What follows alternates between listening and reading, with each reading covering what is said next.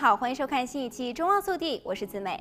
新衣服拆封后，大家通常会清洗干净再穿吗？毒物专家指出，如果直接穿，当心衣物里潜在的毒素会危害人体。衣物中潜在的毒素和脏污物质都可能让毒素通过皮肤进到体内，因此新衣服一定要洗过后再穿。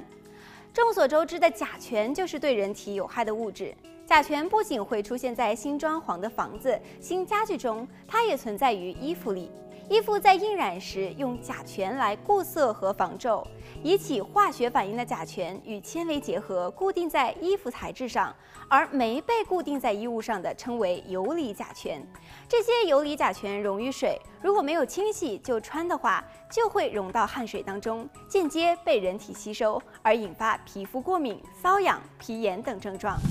再来是荧光剂，荧光剂可以让布料增色、亮白，颜色更加鲜艳。例如，运动衣多使用了荧光剂，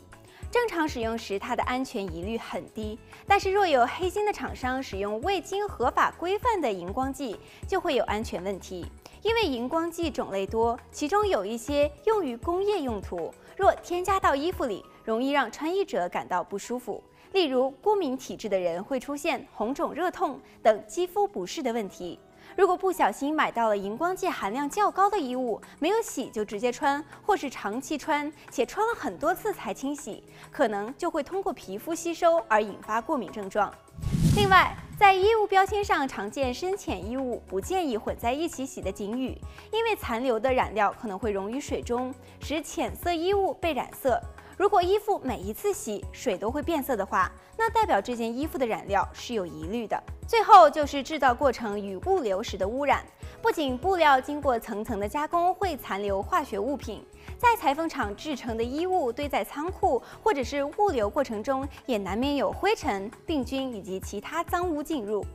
衣服跟皮肤的接触面积很大，如果衣服里的毒素含量很高，进入人体的剂量大，则会造成较大的伤害。大家千万不可以掉以轻心。甲醛、荧光剂和染剂多由肝脏代谢，能增加肝脏代谢的负担。另外，儿童在咬衣服或者是玩具时，也会把染剂等化学物质吃下肚，有可能影响消化系统，造成肠胃不适、呕吐或者是拉肚子的症状。好了，本期节目到这里就结束了，让我们下期再见。